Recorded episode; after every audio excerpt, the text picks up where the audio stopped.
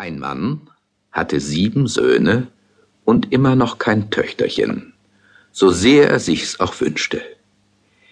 Endlich gab ihm seine Frau wieder gute Hoffnung zu einem Kinde, und wie's zur Welt kam, war's auch ein Mädchen.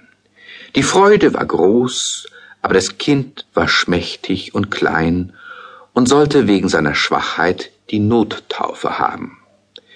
Der Vater schickte einen der Knaben eilends zur Quelle Taufwasser zu holen. Die anderen sechs liefen mit, und weil jeder der Erste beim Schöpfen sein wollte, so fiel ihnen der Krug in den Brunnen. Da standen sie und wussten nicht, was sie tun sollten, und keiner getraute sich heim.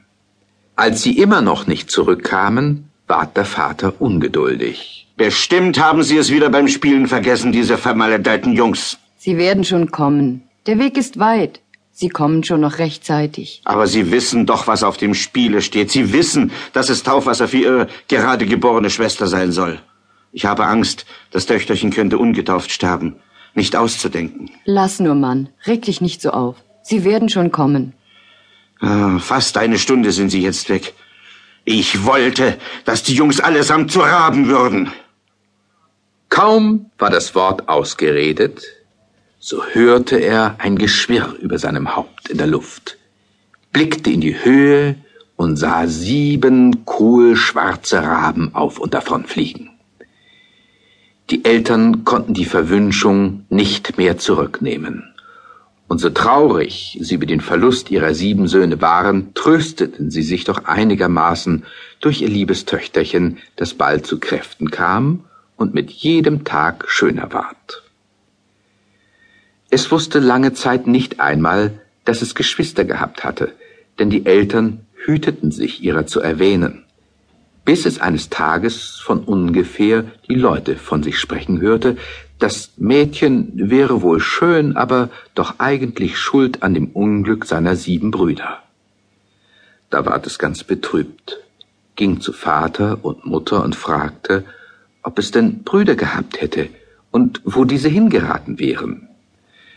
Nun durften die Eltern das Geheimnis nicht länger verschweigen, sagten jedoch, es sei des Himmels Verhängnis und seine Geburt nur der unschuldige Anlass gewesen. Allein das Mädchen machte sich täglich ein Gewissen daraus und glaubte, es müsste seine Geschwister wieder erlösen. Es hatte nicht Ruh und Rast, bis es sich heimlich aufmachte und in die weite Welt ging, seine Brüder irgendwo aufzuspüren und zu befreien.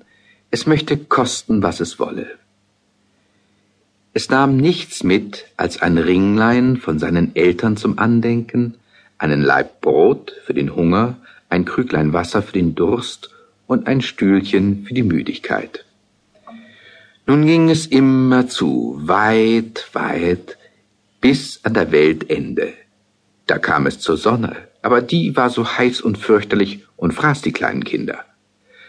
Eilig lief es weg und lief hin zum Mond, aber der war gar kalt und grausig und bös. Und als er das Kind merkte, sprach er, ich rieche, rieche Menschenfleisch. Da machte es sich geschwind fort und kam zu den Sternen. Die waren ihm freundlich und gut, und jeder saß auf seinem besonderen Stühlchen. Der Morgenstern aber stand auf, gab ihm ein Hinkebeinchen und sprach, wenn du das Beinchen nicht hast, kannst du den Glasberg nicht aufschließen, und in dem Glasberg sind deine Brüder. Das Mädchen nahm das Beinchen, wickelte es wohl in ein Tüchlein und ging wieder fort, solange bis es an den Glasberg kam.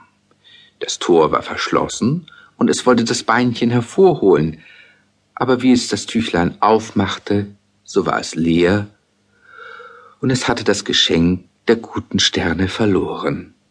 Was sollte es nun anfangen? Seine Brüder wollte es erretten und hatte keinen Schlüssel zum Glasberg.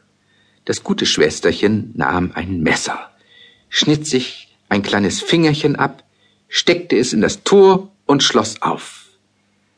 Als es eingegangen war, kam ihm ein Zwerglein entgegen, das sprach Oh, mein Kind, was suchst du hier bei uns im Glasberg?